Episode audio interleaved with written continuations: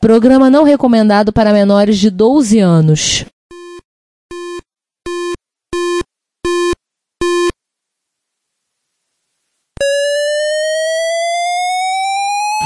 ZX Spectrum 81, Dragon Vic and Oric 1, Commodore 64, Amsterdam and Acorn Electron, cheaper BBC Micro.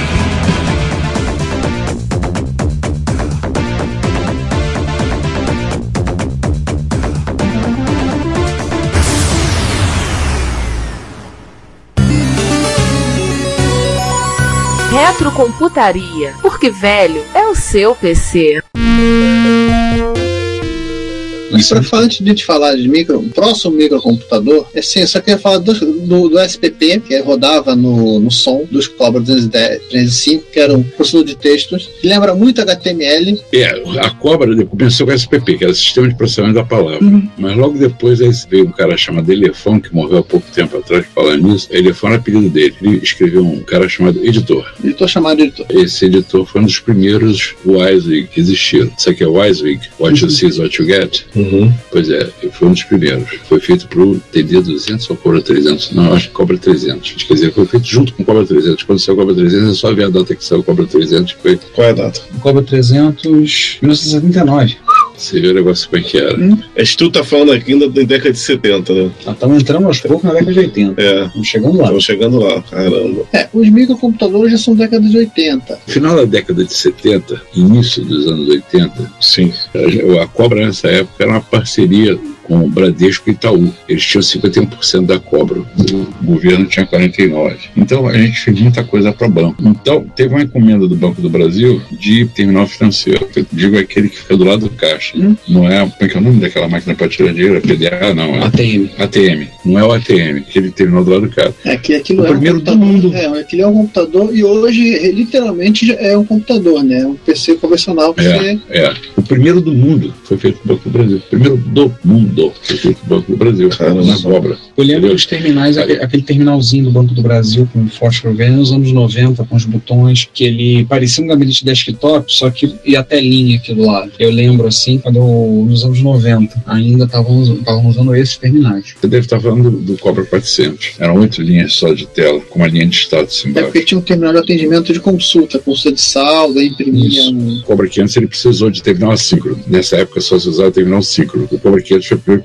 precisou de terminal síncrono. A gente fez um terminalzinho pro 530 chamado TI-100. Esse terminal, ele meteu memória nesse terminal e fez o TB100, que é o terminal bancário 100. Foi em cima disso que se fez o terminal bancário. Em cima de uma máquina que era só para você falar com 530. Trouxe praticamente custo quase que zero. Custo marginal. Cara, basicamente era um terminal de uh, fazer entrada de dados, né? Aí então, transformaram em como terminal bancário. Vamos falar de último microcomputador. Último microcomputador. Um, mais um. Vamos, voltar para os minicomputadores, mas esse, eles já vão rodar Unix. Mas vamos falar só de um único, um último mi- mi- microcomputador que é o XPC. XPC era o Unix. Tá, Ele rodava DOS. XPC. É XT. É o XTzão. A, a da nova, a, a- a É, nova perfeito, paixão do, perfeito, do Pelé. A nova paixão do Pelé também começa com X. Eu lembro do comercial. É, é, exatamente. É.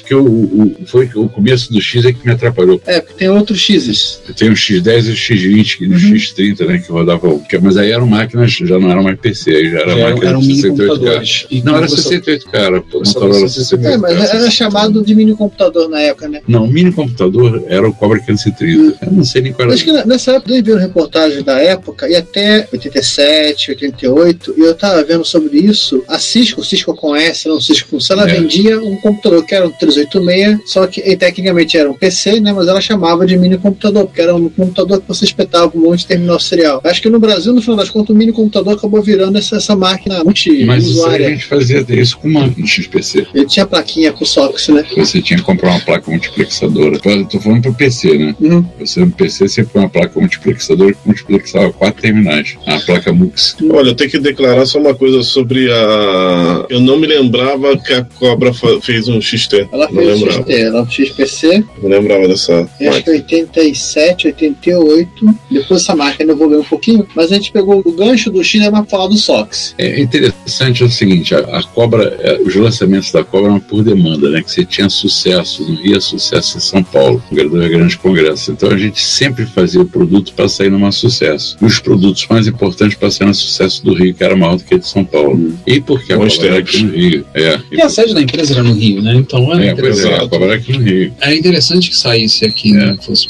aqui. O problema é que a indústria de computadores toda nessa época era no Rio. É, muita, uma parte do pessoal estava aqui. Tirando os outros, tipo a Elebra que estava no sul. Mas a coisa, Elebra nunca Paulo. fabricou. A Elebra é montadora, ela nunca fabricou nada. Tinha as impressoras, né? É, É, a montadora. impressora aquela impressora da Elebra é uma data product, que é essa impressora de linha que eu tô falando. Hum. Depois ela começou a fabricar aquelas matriciais, mas antes também era montadora. Uhum.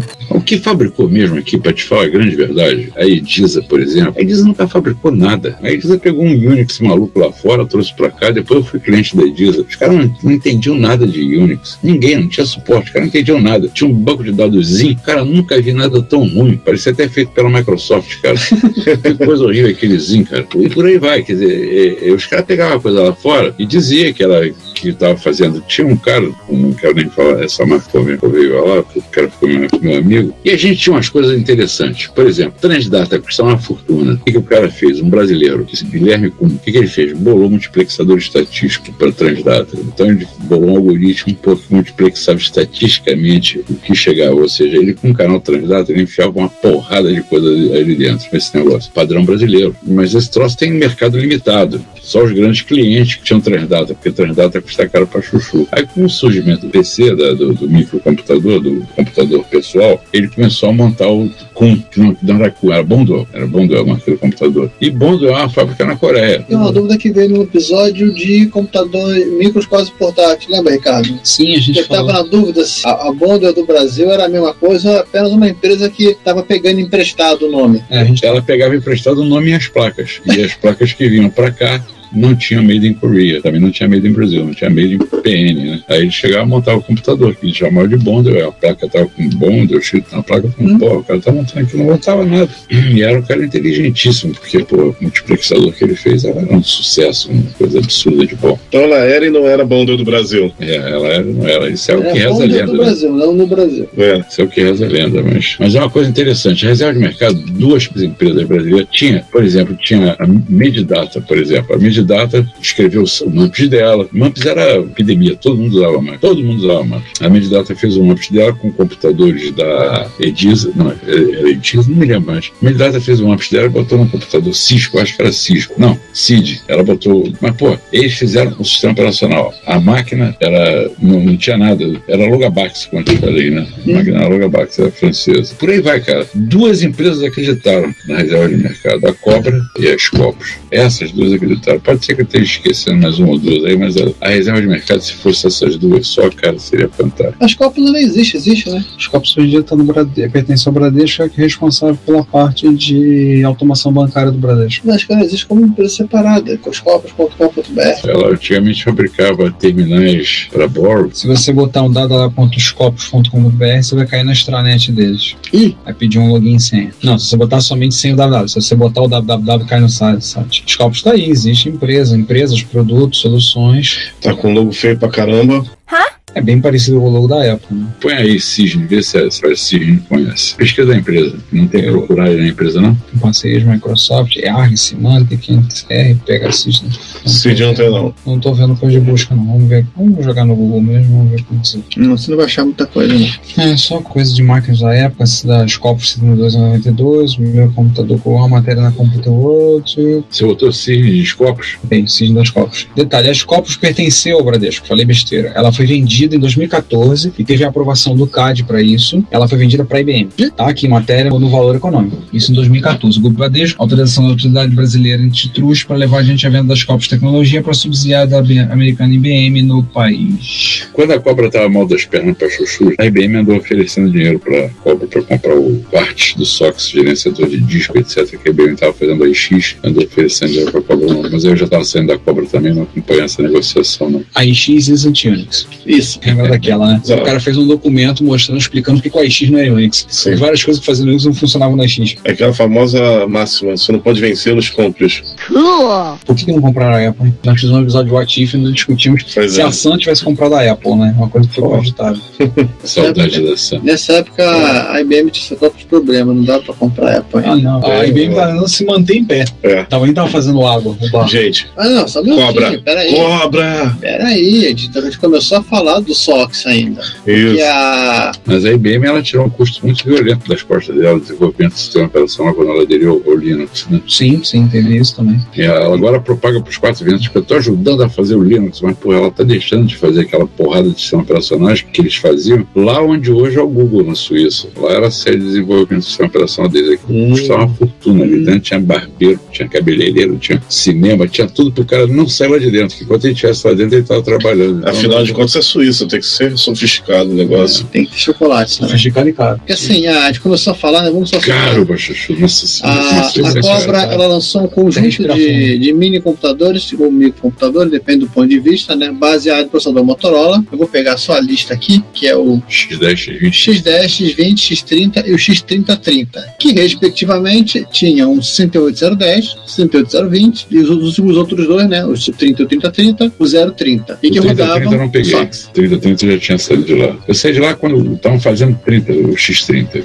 E isso foi que ano? Você, você lembra? 80 e qualquer coisa. Eles eram presidente lá na Cobra, um comandante, só tinha milico, né? Uhum. Eles eram comandante Loyola lá. O cara começou com uma inflação louca, o cara começou a segurar o salário da gente. Pô, tudo bom profissional, pô, segurou o salário, começou o êxodo, todo mundo, saiu todo mundo na Copa. 89 tinham sido foi. lançados os modelos X10 e X20 e o modelo X20, X30 estava para ser, lan- ser 89, né? é, estava previsto para É, deve ter sido por aí, 1990. 89 90. O 530 ficou pronto quando a minha filha nasceu, 84. É isso mesmo. Que bom que você não O batizou ela de quem você tem. Nem de Patinha. cobra. patinha feia, né? Ah, patinha coitado. Pois é. Eu chamo ela de minha porrinha, porque é minha cara. Mas o, que- o X30, ele já saiu nos estertores finais da cobra, porque esse, esse Loyola, cara, ele segurou o salário do pessoal. Porra, a inflação é 70%, 80% ao mês. Sabe lá o que é isso, cara? Você recebia o salário, saía correndo pro supermercado, gastava, comprava, fazia a compra de mês. O cara pegava o produto para remarcar, os caras ficavam com uma pistola remarcando, você tomava na mão do cara. Não, isso aqui não. Entendeu? Antes dele remarcar, tinha etiqueta em cima de etiqueta, você tomava na mão do cara. Porra, saia de lá do mercado e ia com sacola de compra e tudo pro banco para investir, para ir comprar dólar com aquele resto de dinheiro. Cara, era uma loucura, bicho, era uma loucura. Eu lembro muito dessa época, só de falar disso. Lembro Para um pacote de 10 kg de açúcar. Fazer um compras num atacado que tinha vinculado ao Eu fazia no freeway, macro. no freeway. Eu, no macro não podia porque ia fazer a compra de noite, não podia falava muita coisa, não podia levar criança, tudo, aí reclamava. O meu sonho de criança era entrar no macro. Eu queria ver o macro, como é que era por dentro. Falavam tanto. A gente ia muito no ataque que pertencia ao freeway ali na barra. Aí comprava a caixa de Nescau de 5 quilos, tudo assim, no atacado pra poder. Saco de, é. saco de 5 kg de arroz. Isso aí até hoje a gente compra, mas comprava vários sacos de 5 quilos de arroz por conta da inflação galopante que tinha na época. Eu me lembro que minha mulher comprava no macro, né? Uma vez ela comprou palito no macro. Cara, teve palito para 10 anos. É porque tava barato. E te vira pra tu segurar as compras durante o mês, né? Conhecemos uma pessoa que nós já citamos em vários outros podcasts que ele declara até hoje um, adulto traumatizado com a hiperinflação e só sabe fazer compra de mês. Aí sim, fomos surpreendidos novamente.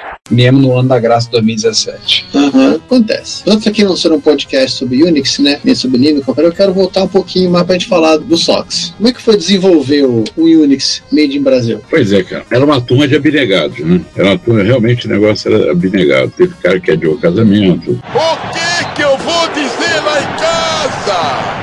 Época de lançamento, na época do lançamento, não pode casar agora, e negociava mesmo casamento. E foi assim, quer dizer, a gente fazia uma aposta, né? dizer, Mas isso não é só no Unix, não, isso era em todas as máquinas, que era a tal da Red Lamp. Você, quando estava trabalhando no sistema operacional, toda hora você fazia uma M violenta, a máquina congelava, você tinha que rebutar a máquina. Então a gente fazia uma- um bolão de quem ganhava mais Red Lamp. Quem desse mais Red Lamp pagava o chopp no final do mês.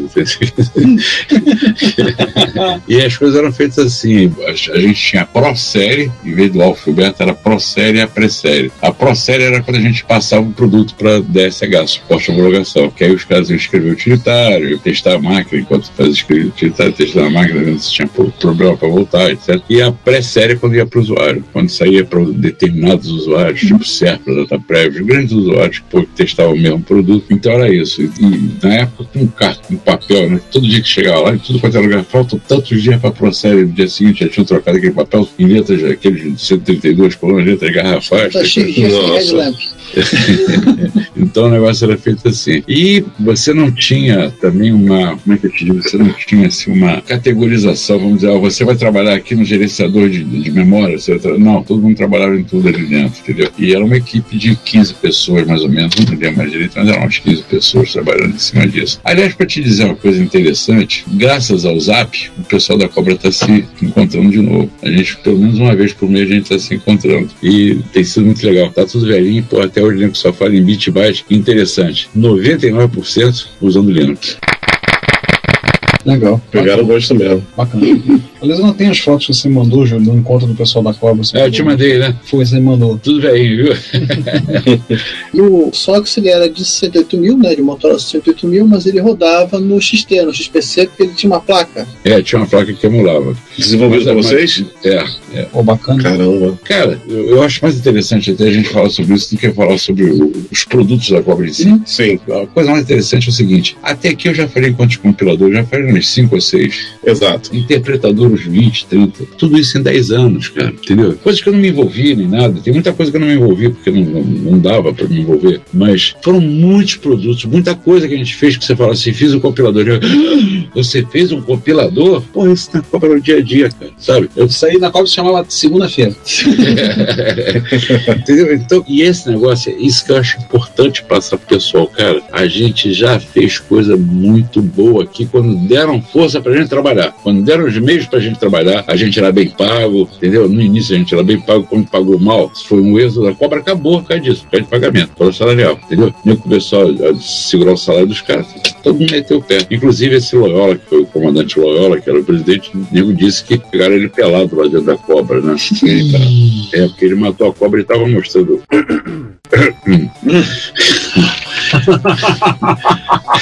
então foi grande, o êxodo foi aí, mas a gente fez muita coisa em 10 anos. Eu acho que isso que é muito importante, Giovanni, a gente passar para o pessoal, para a garotada, para vocês, né? Uhum. Que a, a, gente tem capacidade, a gente não dá, fala, sempre fala do Brasil, menospreza, que é baseado nos políticos, etc., que menospreza mesmo, né? Você ser patriota aqui realmente é dureza, como eu falei. Sim. Mas, porra, mas a gente sabe fazer as coisas, a gente pode fazer, nós somos extremamente. Desenvolvimento de software, software bem feito é o software criativo. Sim. Nenhum povo é tão criativo quanto o brasileiro, entendeu? Como diz minha esposa, fala o brasileiro tem que ser estudado, tem que ser estudado pela NASA. Como o brasileiro é criativo. Oh. Ela não é da área, ela é professora, mas ela fala muito isso. Como o brasileiro é criativo. Cara, você vê tudo que precisa de criatividade. Você vê quantos ritmos musicais tem no Brasil? Vários. Despreza aí sertanejo e funk que não é ritmo, mas, pô, é assim mesmo ainda sobra samba, bolero, só bolero não, bolero não é brasileiro, mas samba canção, pagode, centenas, tem... pagode, centenas de ritmos, centenas de ritmos. A nossa música é assim, extremamente variada. Você vê a arquitetura brasileira ganha prêmio para tudo quanto é lado, você vê a propaganda brasileira, a propaganda brasileira, muito prêmio. É, tudo que precisa de criatividade a gente se dá bem. Por que não software, cara? Sim, entendeu? Quando a gente partiu para fazer software sério, como na Cobra, a gente teve o apoio do governo porque tinha reserva de informática. Então você, primeiro você tem que ver se não é fabricado no Brasil esse troço. Se não for, você pode comprar lá fora. Era isso que os caras tinham uma pinimba danada. Sim. Era com a reserva de mercado. Só que, nesse tempo da Cobra, e isso aí também é importante, nesse tempo da Cobra, começou a haver uma coisa interessante. O custo do hardware, porra, o custo do hardware diminuiu barbaridade com o estado sólido. Né? Memória você imagina, a memória era um núcleo de ferrite que tem aquela regra da mão direita, né? Quando você passa a corrente desse sentido, o núcleo fica magnetizado assim, o bit 1. Se a corrente passar nesse sentido, fica magnetizado assim, um bit 0. Então, cada bit era um núcleo de ferrite, era um modelo de ferrite, entendeu? Tu imagina o custo de uma memória dessas. Ah, né? Era um computador ocupando um espaço de 30 metros quadrados para guardar 64K de memória, entendeu? Com certeza. Então era isso. Aí quando eu fiz o estado sólido, começou com memória pequena, o preço barateou horrores. Os caras, para manterem os preços, o que, que eles fizeram? Eu estou falando do gringo, não estou falando do brasileiro, não. O que, que os caras fizeram? Os caras começaram a botar preço no software que era de graça. Já falei para aquela cara que fonte vinha. Começaram a dar preço para o software. E depois começaram a desmembrar o software. Não, você está comprando aqui meu sistema operacional, mas você quer comprar também um compilador? Eu só quero trabalhar com o sistema operacional. O que, que eu vou fazer com o sistema operacional puro? Entendeu? Mas assim mesmo, os caras cobravam por fora. Então, quer dizer, para isso, por quê? O que estava aumentando no duro? Estava aumentando era a margem de lucro do cara. Porque o hardware vinha baixando, que era o custo mesmo, que era o hardware, vinha baixando direto. O software já estava pago, era de graça para os caras. Pois é, entendeu? Justamente. A cobra pegou esse momento e a cobra começou a investir em software. Da mesma hora que o software começou a, começar a notar que essa relação estava se invertendo. Tá? Aí, nego, pô, aí ó, Bill Gates. Bill Gates, eu te mostro um recorte aí, eu tenho anotado isso, depois eu te passo esse dado se vocês quiserem, o número do jornal que saiu isso. Teve contencioso no Brasil Estados Unidos por causa da reserva de informática. Contencioso em que o seu Bill Gates se meteu, porque dizia que a gente estava copiando o DOS, que é mentira de lavada, e a Scopus provou que não era, porque, porra, era escrito em C e o DOS era sempre. Talvez o, um próprio So- o próprio Sox foi caluniado a beça, dizendo que era clone, ou era. O que era? Clone ou era. Não me lembro mais. Clone era outra coisa qualquer. N- ninguém falava sobre ser- ter sido feito em cima da padronização do XOP. Como foi realmente? Como Júlio, você não acredita que essa parte disso foi procedente que abriu do caso da Unitron com a Apple? Lembra desse caso? Não, não lembro, não. Que a Unitron em 1985, né? Não, foi 87 isso. 87. Então foi, foi depois disso aí. Em Não, 1987. tudo isso foi junto. É, foi nessa Foi junto, foi, né? foi na mesma época. no Então, em 1987, a Unitron ela copiou o Mac, o Macintosh. E a Apple, na época, trabalhava com a ela já estava na ideia de, do Steve Jobs de fechar toda a arquitetura e foi feito o primeiro clone, o primeiro clone de Mac. o Ele Mac já, não, tá- ele já não tava lá, mas. Deu um bafafá que foi para Jornal Nacional com o governo americano falando que ia parar de comprar laranja, parar de É, comprar os produtos nacionais, exatamente, fazendo exatamente. sanção. Exatamente isso. Essa questão, Vai essa parar, questão parar de comprar sapato, parar de comprar papel, que era o que o Brasil produzia. Do Tipo, estava arranjando um pretexto. Aí o Unitron deu escancaradamente esse pretexto para eles reclamarem. Aí acabou vocês sofrendo É. por culpa de terceiros, né? É, exatamente, exatamente. Eu não sei se foi por isso, quer dizer, mas certamente também. isso iria, iria acontecer. É, que sempre foi muito escancarado. Na época eu me lembro que na televisão se falava esse caso. E na gente, na época, garoto mexendo no computador, lembra-se da máxima o pessoal dizia que o Grafos 3 do Renato Giovanni não foi o Renato Giovanni que fez, foi um programador francês que fez. Com a minha cara pra bater, porra! Exato. E o pessoal espalhou esse boato. Tudo isso. E era um software feito por ele. Tudo isso, a difamação do produto nacional, foi por causa desse caso, eles aproveitaram, deitaram e rolaram. A primeira implementação de 25 no Brasil, não, no mundo, foi feita pela Embratel. Você Hum, foi muito francês, me lembrei disso. Foi o Rempack. Um Rempack. Ah, Eu trabalhei nesse projeto, eu era o consultor da cobra desse projeto. Foi feito. Por que, que, eu- por que, que eu falei que eu lembrei disso? Foi uma Porque- parceria. É porque, não, é porque o, o chefe do projeto dentro da Embratel era o Delavelli, se não me engano, era um francês. Hum. Eu acho que era Delavelli o nome dele. Pierre Lavelli? Pierre Lavelli, pode ser. É, é, esse mesmo. Ele escrevia no Microsistemas. Eu lembro dele escrevendo no Microsistemas, na revista, Pierre Lavelli. Aí falava, ele fez uma série de matérias sobre pirataria, sobre bloqueios, com proteções de pirataria, não sei o quê. Aí depois eu fiquei sabendo através do meu pai, contou isso engraçado. Falaram, estão falando de pirataria aqui, pai, mostraram. Já me disseram que lá no Embratel tem um armário, parede a parede de ferro só com disquete pirata. Cara de pau. Veja bem, se não tem que mandar matar uma desgraça dessa. Isso é o que eu tô sabendo, isso chegou aos meus ouvidos lá em Furnas. É, Pierre Lavelli, eu Mas, lembro. mas o o Pierre Lavelli, é isso mesmo. Eu falei Delavelli, é Pierre Lavelli. é. Mas o, o X25 foi o projeto. Primeiro, Rempack. O que, que era Rempack? Vocês conhecem Rempack? Não? Não, Eu, eu não, não. eu achei na Wikipedia. Hein? Eu cheguei a usar no Nacional de Computação de Pacotes. no final da existência do Rempack, eu cheguei a usar para acessar a internet. No início dos provedores, antes de começar os Sim, provedores. a Embratel, quando era liberada. Então dá uma explicaçãozinha rapidinha para quem tá boiando, como eu. Tá. É a Rede Nacional de Comutação de Dados ou por computação de pacotes, uma rede comercial de transferência de dados disponibilizada pela Embratel, baseada na tecnologia criada na França, conhecida como computação de pacotes, Packet Switch Network. A Rempack, criada em 1985, foi bastante usada durante a década de 80, perdendo popularidade com a internet. No serviço, então, foi modernizado e ainda é oferecido pela Embratel como opção para transações curtas, de velocidade baixa, tendo como aplicações típicas as transações de vendas e automação bancária. E fala que implementava, oferecendo, além de TCP/IP, fornecia o protocolo X25, X28, X32, SNA barra SLDC. TCP/IP atual, que nessa época nem existia É, sim, TCP/IP, sim, era sim. X25. Era né? X25. O protocolo X9 também, conta É, tudo o que você está fazendo. Te entrega tudo. Para quem não sabe, X25 é um conjunto de protocolos padronizados pela ITUT para rede de longa distância que usava o sistema telefônico e SDN como meio de transmissão. E SDN. E SDN veio antes da DSL para acesso à internet. Aliás, nós temos um participante desse podcast que teve Teve. um modem SDN em casa. Ostentava lá o Eu seu tive. modem É, eu, Eu eu, tive. eu mal tinha linha de escada, nos anos 90. É, vocês são privilegiados. Mas eu tinha aquela, eu tinha linha de escada, mas aquela digital que pegava duas linhas, você lembra disso? É, eu me lembro disso. Era querendo me lembrar qual era o nome do. Isso era, era o serviço SDN, não lembro qual era o nome, Ah. o nome de fantasia que eles Tanto usavam. é que quando tinha que entender o telefone, caía pela metade, que uma linha virava a voz É. e você ficou pela metade. E era só de madrugada que você usava aquilo. É. Ah, é? Também tinha limitação de impulso? Não, não, não, não, não. de madrugada você não pagava, só pagava um pulso. Por causa da. da Era uma, era uma linha telefônica convencional. Só que digital. Ah, tá, Não, não, entendi. São Salvador, computador. 128 kbps, né? É, É, 56 e 56. 64, 64, cara. Ah, tá. 64, 64, é verdade. 6 vezes 56 dá 112. Então, É, pra é. Isso na matemática, claro. fechar um pouco essa parte do SOX, aí fica a parte pro show notes, que é material pra caramba, o material da Márcia Ó. Cardoso sobre o SOX. Ela montou um wiki sobre isso, ela, ela, ela A Márcia Cardoso, ela mandou falando comigo a tese do doutorado. É bem conversando interessante o material. Eu nunca conheci, não, mas falei diversas vezes por telefone com ela. Show. É, ela tem uma wiki, né? com História da Informática tbworks.com, onde ela está trazendo bastante. Programa de História das Ciências, Técnicas e Epistemologia da UFRJ. Várias nossas escola levantou sobre o SOX. Bastante coisa. Passagem. imitação. Ah, Outro furinho. não ia ser um agradável botar aí, não.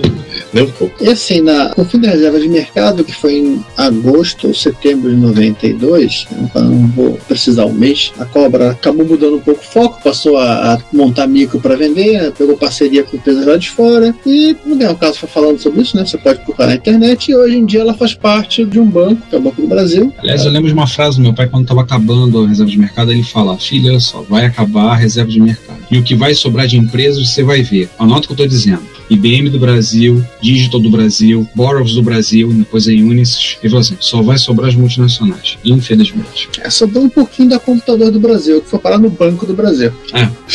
Sobre um pouquinho assim, mas falar e dizer assim: infelizmente, É, vai sobrar O que aconteceu no final das contas com a Cobra é que o Banco do Brasil foi entrando, primeiro pegou, pegou pediu ele para parar a automação bancária, foi entrando, entrando, no final, ah, já que eu tô tão, tão aqui dentro aqui, vamos mudar o nome também, sei se É, o prédio da Cobra em Jacarepaguá, hoje em dia, você vai olhar o prédio, tá lá, o letreiro é, é Banco do Brasil. do Banco do Brasil, né? Que é amarelo, computadores, brasileiro, tá E não, aí não é mais onde era o Cobrão. Onde era o Cobrão ali? Quer dizer, o prédio eu conheço é mais lá pra baixo, é na Estrada dos Bandeirantes, mais lá pro final. É, pois é, não, esse é lá pra cima. Sim. O Cobrão é lá pra cima. O Cobrão é do- o miolão mesmo de Jacarepaguá, no Bandeirante mesmo, mas Ali na, ali na altura da Merck, por aí. é, né? exatamente. Era atrás da Merck. Dois quilômetros da minha Você, você quando, chega, quando você chega no. É que eu não sei, mas mudou tudo ali. Agora não sei, tinha uma rua que você passa. Quando você, vai pro. Sam, quando você vai pro Sambódromo, pro, pro autódromo, quer dizer, a primeira direita, sai na primeira direita você sai, ela vai encontrar com a Bandeirante. Sim, se você vai pelo autônomo, se você vem pela barra. então- Não, não, não, só um instantinho. Então, se você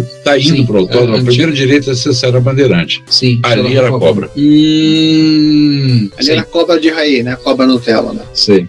Então, Ali onde a cobra fumava. Se você vem pela Armando Ali que laboratório é, que laboratório é aquele? É o não, Merck? Não, ali não é a Merck, não. A Merck é antes. A Merck ele tem uma porra de laboratório. É, a, a Jacarepaguá tem vários laboratórios farmacêuticos. Ali eu não lembro qual é o laboratório. Aí perto tem a Mas é o Merck da vida, é um grande desses. Sim, sim, perto E- a e- Schering, a Merck é antes. A- então, o marmitão, que era a cor do Cobra 700, que eles chamavam de marmitão, era um pouco acima desse. Sub, de quem está indo para Jacarepaguá era um pouco acima, cobrão. Era o cobrão, depois os 100, 200 pés depois era o marmitão, que era quadrado e todo de alumínio, parecia um marmitão mesmo. Parece Quando você entrava ali, na, você chegava no final da bandeirante, você virava à direita, tinha um laboratório da vela, do lado da vela era a Cobra Mac, que era onde Sim. fazia montagem de chassi. de- Sim, hoje em dia tem, acho que é um depósito de bebida, uma coisa. Eu sei qual é a fábrica da vela. Aliás, uma coisa interessante é o seguinte: a gente tinha essa Cobra Mac, que era onde montava chassi, caixa de computador, chassi, etc. E no início você tinha que ter eh, 70% de nacionalização. Como é que você vai saber se é 70% de nacionalização? Era em peso. A gente fazia um chassi, cara, tudo blindado. o Cobra 400 era quase que blindado. Aí depois foi afinando, por que foi afinando? Porque aí a gente já passou a exportar, a gente já exportava o produto, a gente já não estava. É, economizava no, no frete. Era a prova de bala o gabinete. Porque o 70 da IBM também era. Uma vez a gente comprou num sucatão um gabinete da IBM de um servidor bem mais recente, um Pentium, aquele Pentium dual. A gente pediu pro rapaz, tem que pesar? Tá bom, foi lá botar na balança, 20 quilos. 20 quilos é um bicho pesado. Era simplesmente assustador o tamanho e peso. Júlio, depois desse período de feliz e contente na cobra, você saiu da cobra, passou. Para os nossos ouvintes que não conhecem, a gente já conhece, já sabe de longa data, mas que apito você anda tocando hoje em dia? O que é que você anda fazendo de bom hoje em dia? Eu já sei, mas é porque pessoal não sabe. Hoje em dia eu estou fazendo um EAD de Shell para Unicamp, estou fazendo a 11 primeira edição do meu livro, virei um Paulo Coelho da informática. que vergonha. Minha filha, que é uma reader maniac, Ó, na beira do rio, por- sentei e me programei. minha, minha filha é louca por leitura, né? Então ela entrou num- numa loja de livro, numa livraria, e ó, literatura brasileira, o Paulo Coelho, ela tira e põe em autoajuda. Morou! Mas Já que eu sou Paulo Coelho da informática, qual foi sua viagem a Compostela? eu fui a Compostela dar uma palestra sobre Linux. Olha aí.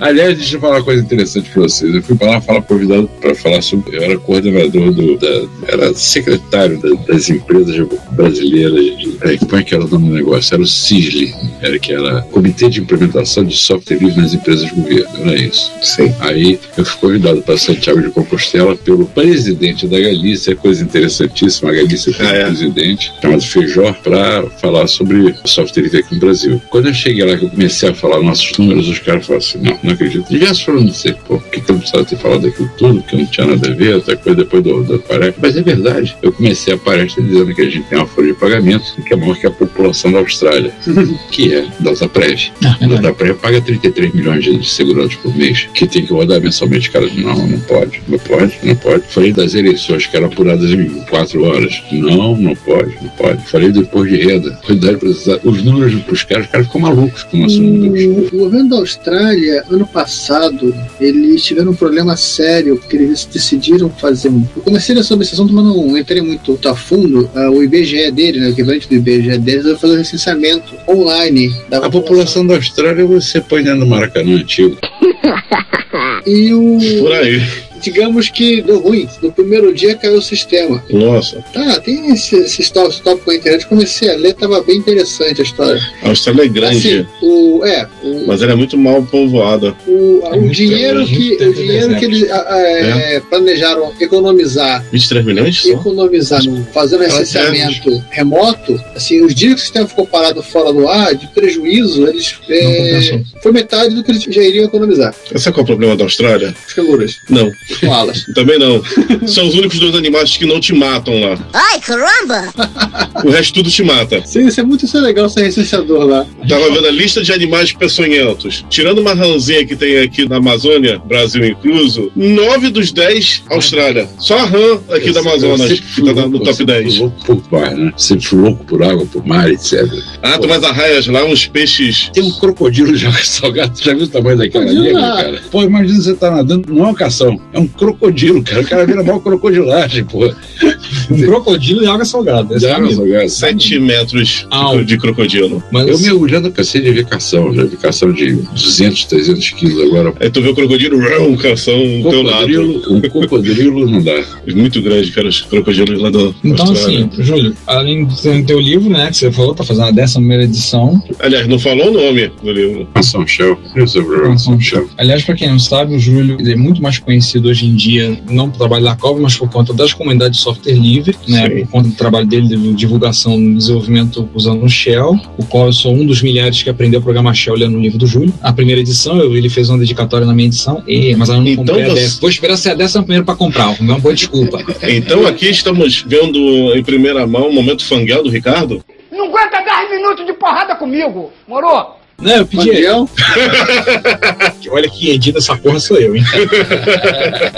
o Nunes faz, a faz milagre. Pois é. O Júlio é mais conhecido pelo pessoal de software livre, pela comunidade de software livre, por conta das palestras que tem dado. Tudo, toda uma influência gerada uma geração de desenvolvimento Shell. Também trabalhar com Shell é, é muito bom. Tudo de bom, né, cara? Tudo de bom. Shell é muito bom. Já, já brincou com o IAD? Peguei o IAD pra ver outro dia, mexer com uso com IAD lá, dar uma olhadinha mais a fundo. Eu tenho alguns scripts lá que eu fiz no trabalho para fazer automatizar tantas coisas que fiz com programação, fiz estruturado, meus tempos de programa em Pascal, né? Estruturei, botei, defini a variável para não ficar bagunçada. Tem lá com, com diálogo, tudo, tem mais de mil linhas, mas ficou lindo. Assim, eu olho para aquela coisa e falei, coisa bonita, hein? Imprimir, muda. Não, já foi, já propus isso. Mas tem certas soluções que eu implementei no trabalho que a gente usa que foi com Shell, como o processo para restaurar a imagem das máquinas, gerar de específico que a gente desenvolveu, foi com Shell. E eu lembro que eu falava assim, eu tenho que fazer de forma que um usuário comum, o nosso estagiário, que não sabe nada de Linux, tem que saber usar o negócio. Nosso estagiário que não sabe nem o que é a vida. É, né? Posso falar muito não, sendo que eu, esses dias eu fui ao casamento de uma ex-aluna que o irmão dela foi meu estagiário e ela foi minha aluna. E ela queria ser minha estagiária. Para com essa sacanagem! Mas eu falei, não, arruma uma coisa melhor pra fazer da vida, garota. Não é ser minha estagiária, não. Arruma uma coisa melhor pra você fazer da vida. Teu dignidade é ela. É, né? Mas Isso ela, é bonito. mas ela brigava comigo dizendo que quero ser. E era, durante dois anos, foi, ela adorou, adorou ter aula de Linux. Tem gente que gosta de sofrer, né? Teve aula de Linux comigo, assim. Então, assim, o Júlio é mais conhecido pelas comunidades hoje em dia, por conta do trabalho que ele tem feito com o Shell, a série de artigos que teve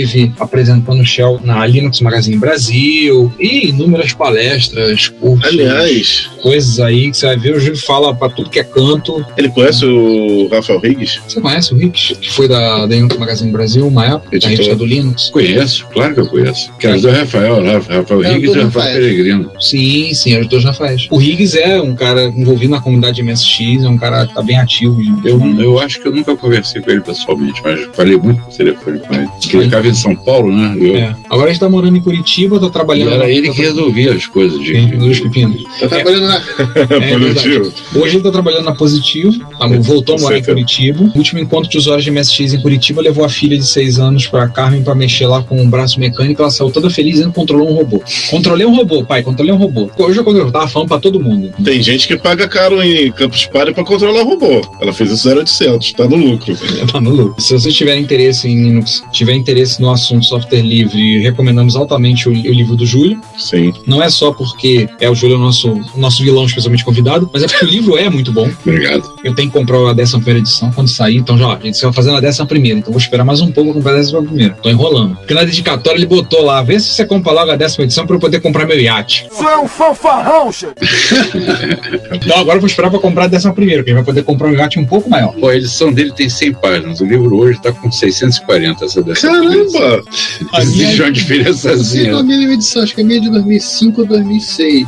Sei qual é a, a numeração específica. A minha eu sei que é a primeira, aquele de capa verdinha. Deve Um ser, pouquinho deve, deve, atualizada deve, só. ser, deve ser a sexta edição. Por A minha saiu com um CD-ROM, que eu não sei onde foi parar o CD-ROM. E agora tá botando em página. É Ah, mais barato. fácil. Fala no Então, repositório Git, o cara vai lá dar um Git clone e baixa tudo uma vez só. que depositório Git? Manda um shell lá, ó, tá aqui o script, copia, executa, e ele, aí ele baixa. Esses dias eu vi um cara que implementou algo parecido com o Docker em Shell Script. Gostei desse É o Bocker. Bocker. Nome Não exótico. em Bash, é o Bocker. C-Groups até o talo, né? Ó, Tem milhares de coisas. Usa Bom. tudo lá. Sabe o que é, cara? Programar em Shell e Mumps. Mumps também é uma delícia programar, cara. Cara, eu acho uma delícia programar. Um negócio assim, que você faz um programa, aí você olha pra ele daqui a dois meses e fala assim, ih, dá pra diminuir muito aqui. Aí vai lá, escreve e diminui. Esse. Aí olha daqui a dois meses, porra, dá pra diminuir. Ah, Mas isso é gostoso demais. Pô, parte do seguinte princípio. Ah, isso aqui é manutenção vai ficar uma merda. Porra, se o cara não sabe da manutenção, ele merece estar trabalhando lá. pô. Eu dei aula de Shell uma época na faculdade, né? Ali na falecida, e eu falava pros alunos assim: ó, Shell é uma linguagem orientada à resolução de problemas. É, e é mesmo. Primeiro você faz, funcionou, depois você faz bonito. Depois você faz bonito e rápido. Primeiro você resolve o problema. Resolveu? Jóia. Depois você vai arrumar. Tá, isso só não é válido para o JavaScript, né? Não. A linguagem, é a linguagem do capeta. Nada Não é de. Deus. do capiroto. Você sabe que antigamente era o que eles chamam de linguagem de prototipação. né? Hum. Por exemplo, o Shell, prototipar é fantástico. O que que era a linguagem de prototipação? Tá conversando com um cara e tá falando um programa aqui, assim. Daqui a papo já tá quase pronto. Rabiscando aqui, é isso que você quer? Ok, agora, que é agora, agora aí, vamos, vamos programar de verdade. Agora, só que com IAD você já faz isso com interface gráfica. né? Gráfico, né? A única coisa que eu tive problema com o Shell foi que eu precisei fazer cálculo. Mas aí eu passei a jogar pro BC, eu jogar pro Alck e fazer as contas. Eu fiz um Shell script uma vez, justamente porque estudando essa questão de não entendi, não entendi o que você falou. Eu fiz um shell script para fazer o seguinte: para a gente trabalhar, para fazer coisas, para gravar, para a gente usar nos micros clássicos, a gente usa cartão de memória, tem que particionar. E eu Isso. tinha um problema por trabalhar com FAT16, que é o que o micro aguenta, né? O MSX no caso, você gera slack space. Aquele negócio do setor físico e setor lógico. Então você tem um número de setor, tem um setor lógico, ele pega 32 setores físicos. Você tem, por exemplo, um cartão de 4 GB, joga com 1 GB e meio você lotou o cartão. Porque você não lotou porque você está usando todos os setores Porque na possíveis. média os arquivos são muito pequenos. Os arquivos são muito pequenos. Aí o que, que eu fiz? Eu, bem, eu preciso fazer uma maneira de eu calcular e estimar qual seria a melhor coisa. Em vez de fazer uma partição de 4 GB no cartão, fazer duas partições de 2, quatro partições de 1. Um. Aí eu, pô, vou fazer como? Aí eu pensei na época estudar Perl pra fazer. Aí eu falei, não, vou fazer em Shell. O que eu sei programar hoje em dia que eu tô programando em Shell, vou fazer em Shell. Aí eu descobri uma deficiência do Shell, que o Shell não é rápido com conta. Mas aí depois eu passei por jogar o Shell fazer as contas no Walk. O Walk fazia as contas jogava de volta. Pronto, resolveu o problema. Já, não dá pra fazer isso porque ele só trabalha com inteiro. Quando ele trabalha com inteiro, a matemática, do- você tá falando é XPR. Eu tenho até um script aqui, depois eu tô te Você mostrando. fazia conta com o quê? Usando a XPR? É, eu tava tentando com a SPR. Aí é realmente direto pra chuchu. Por que, que você não usou o processador aritmético do Shell? Não conheço. Eu, usei, eu joguei no Walk pra fazer as contas.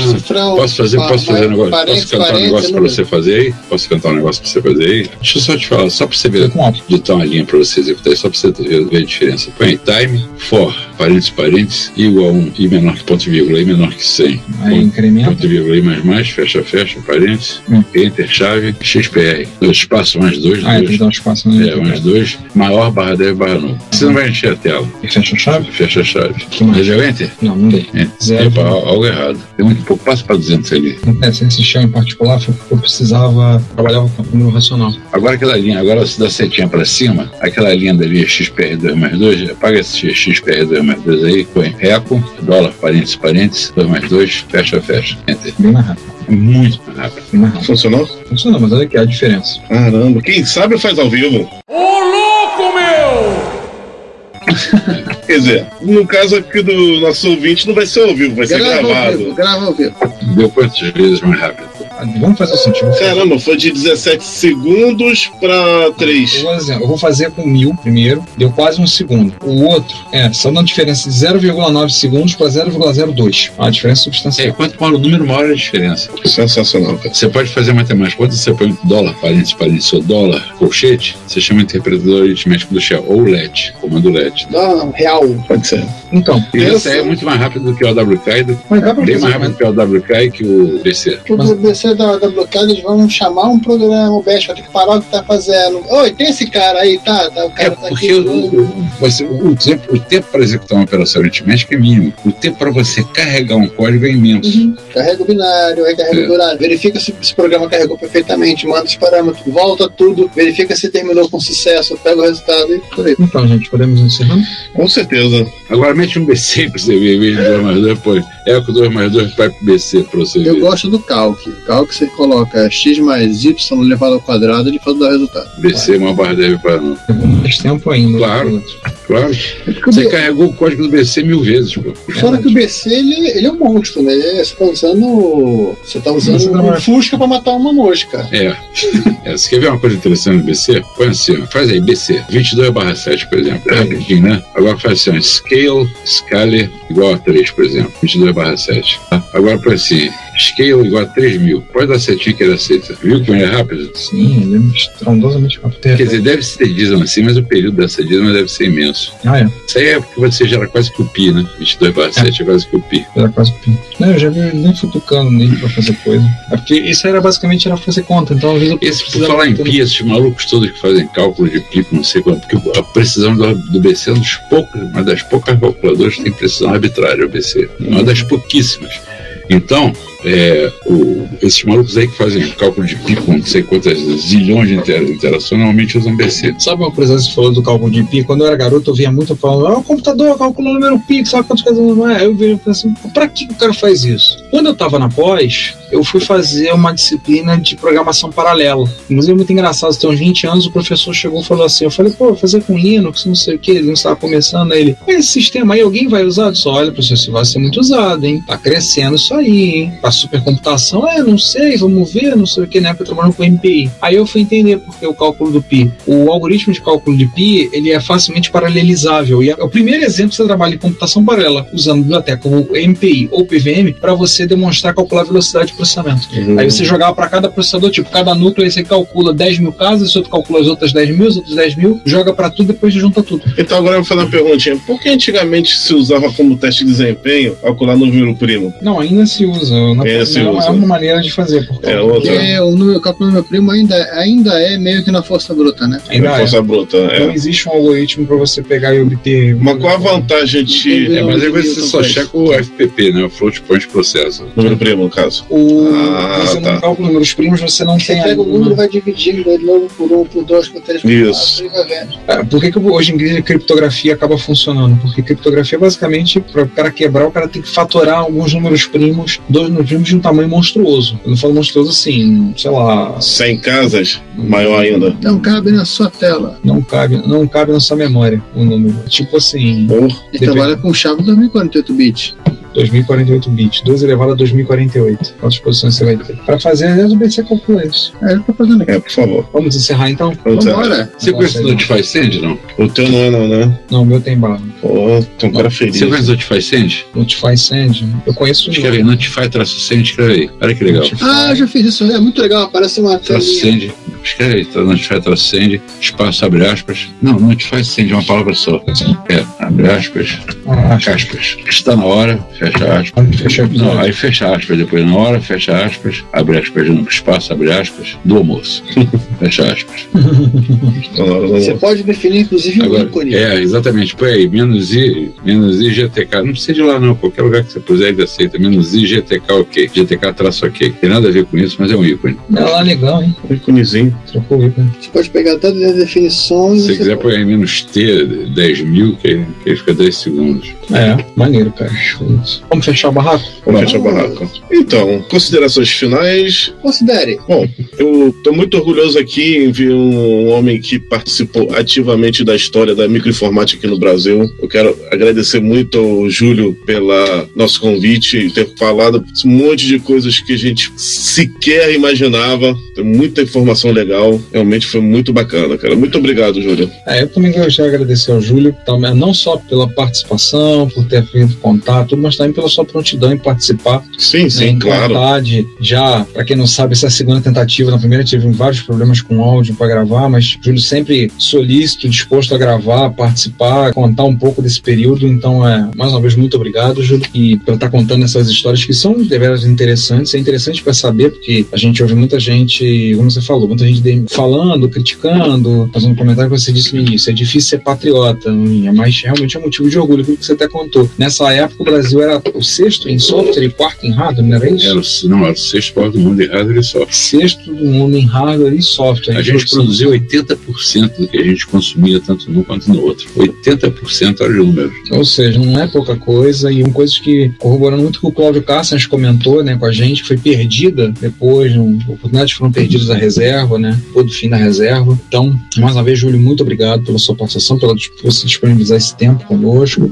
Esperamos que vocês, nossos ouvintes, tenham gostado, tenham se interessado, tenham se divertido. Então, estando disponível aí, vá lá, prestigie o Júlio, procure nas redes sociais, vai lá, prestigie os cursos, palestra, é, chama o Júlio para tomar uma cerveja. de- Isso! também. Eu pago, eu só quero a companhia. Pô, aí, aí, gente, poxa. A dele, ele paga a dele, tá? É. Ele paga dele. Vira festa. É, não vira zona, né? Paga a sua, problema é seu. E é isso. Queria agradecer, claro, ao Júlio, mesma coisa que todo mundo que falou. Também quero agradecer ao César, que não apareceu na gravação. então é isso, eu vou deixar agora um espaço para o Júlio dar sua- suas considerações finais, barra encerramento, Sim. barra, barra exit, exit zero, sei lá, exit 1, 2, 3. Ele escolhe aí o, o código de saída. Não é para jogar confete nem nada, mas ficamos, ficamos aqui no ambiente, como normalmente quase todos os ambientes de software livre, assim, extremamente amigável. Então foi bom demais. Como disse o outro, ao fim ele falou, foi bom para mim, foi bom para você também, né? então, eu é que gostaria de agradecer a vocês a oportunidade, porque isso foi uma época de ouro do Brasil. Isso que eu narrei aqui, que eu pude narrar pedaço aqui, que essa mente velha se lembra ainda, mas são pedaços assim de ouro da história do Brasil, da história da informática no Brasil, que a nossa imprensa, que é sempre a favor do capital, nunca, eu não sou, não sou de comunista, não sou esquerdista, não sou nada, mas a, a nossa imprensa, que ela é mentirosa, isso é mais do que sabido. E a do Trump também.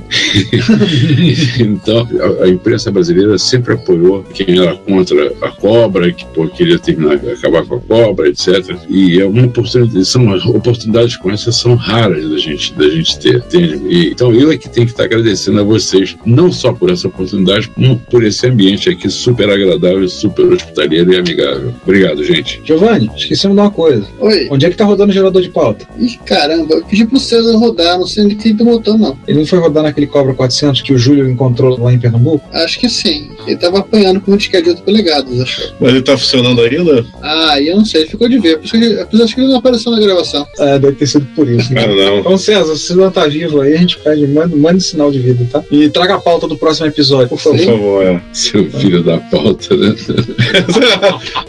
é, é isso, gente. Abração, nos vemos em duas semanas no episódio agora no Repórter Retro. E estamos aí. Fui. Até mais e... Bem, não poderíamos deixar de encerrar esse episódio sem agradecer a Hostnet, provedor de hospedagem, que gentilmente nos cedeu o seu estúdio de gravação para podermos realizar essa entrevista que vocês ouviram que nós fizemos com o Júlio Neves. E em particular agradecer ao professor Gustavo Guanabara, que nos cedeu o equipamento necessário para fazer a gravação. Então, mais uma vez, Hostnet, Gustavo, muito obrigado. Eu sou Laércio Vasconcelos e você está ouvindo Retrocomputaria. Se você quer ouvir esse podcast ou outros episódios a partir do YouTube, nós temos um canal www.youtube.com.retrocomputaria. Lá temos os episódios colocados e temos também playlists separadas para os episódios do Retrocomputaria, Retro Hits, Retro Besteiras, Repórter Retro. Eventualmente, alguns vídeos estarão sendo colocados lá. Como vocês sabem, nós somos melhores em áudio do que vídeo, mas vídeos relacionados a eventos de retrocomputação e outros assuntos relacionados estarão disponíveis no nosso canal. Não deixe de assinar, não deixe de ouvir o Retrocomputaria e pedimos, compartilhe, conversa com seus amigos, apresente o podcast. Obrigado. Caso você prefira, é possível nos encontrar em diretórios de podcasts, onde você pode acessar a partir de um aplicativo no celular, seja ele Android, iOS ou Windows Phone. Nós estamos presentes no iTunes, no TuneIn, no Stitcher, no Pocket Cast e em vários outros diretórios, todos eles a um toque de distância.